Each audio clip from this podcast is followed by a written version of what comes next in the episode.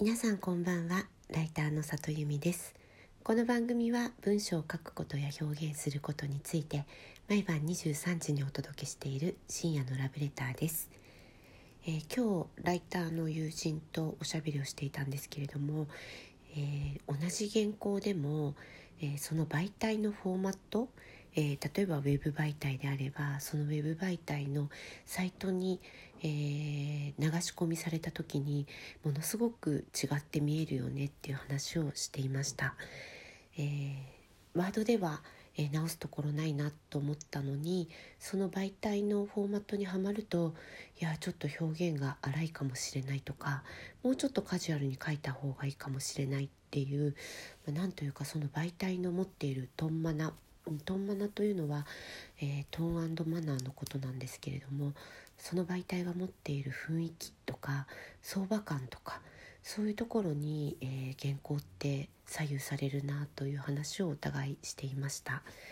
えー、例えば私先週クフラという媒体で原稿を書いたんですけれどもワードで納品した時には問題ないと思った原稿が、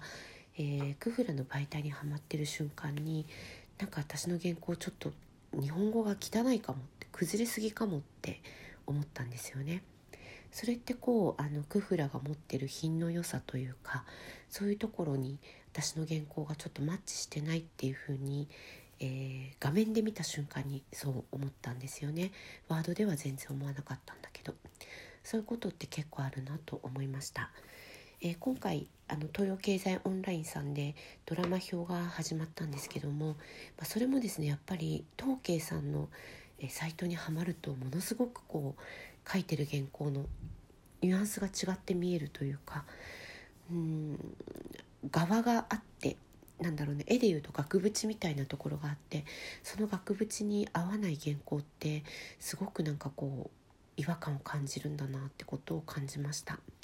え私あの東慶さんで書いた「バチェロレッテ」についてのドラマ表とあとミモレさんという講談社さんの女性媒体で書いた「バチェロレッテ」のドラマ表っていうのは多分ミモレさんの方がえかなり、えっと、シャープなことを書いているし割とこうなんだろうな強い言葉で原稿を書いているんですけれども、えー、ミモレさんのサイトに入ってるとそれってあんまり強く感じないんですよね。うん、それはひょっとしたら読んでる読者さんが女性向けだっていうことを最初から分かって書いているから読んでいるからっていうことなのかもしれないんですが、え同じことを書いても、え三森さんだったら逆っぽく聞こえることが、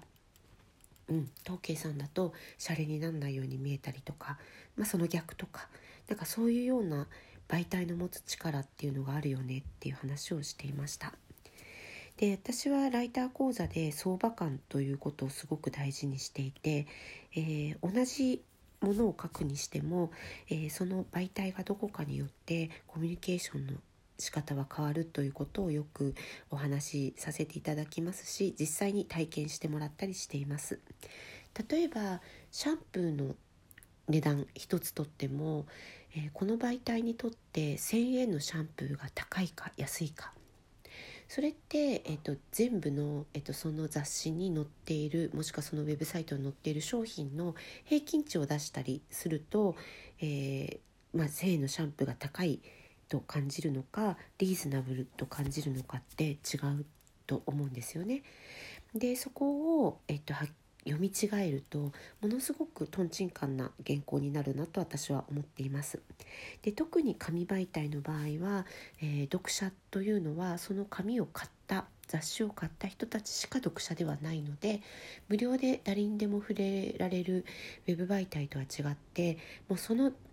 雑誌を買った読者に向けてのみ、えー、訴求できればいいんですよね。その読者さんたちが安いと思うのか高いと思うのかっていう相場感ってすごく大事だと思っています。でも、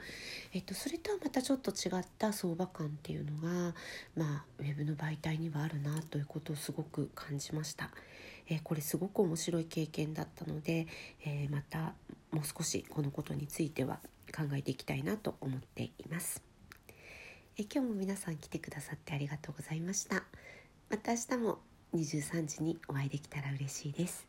ライターの里由美でした。皆さんおやすみなさい。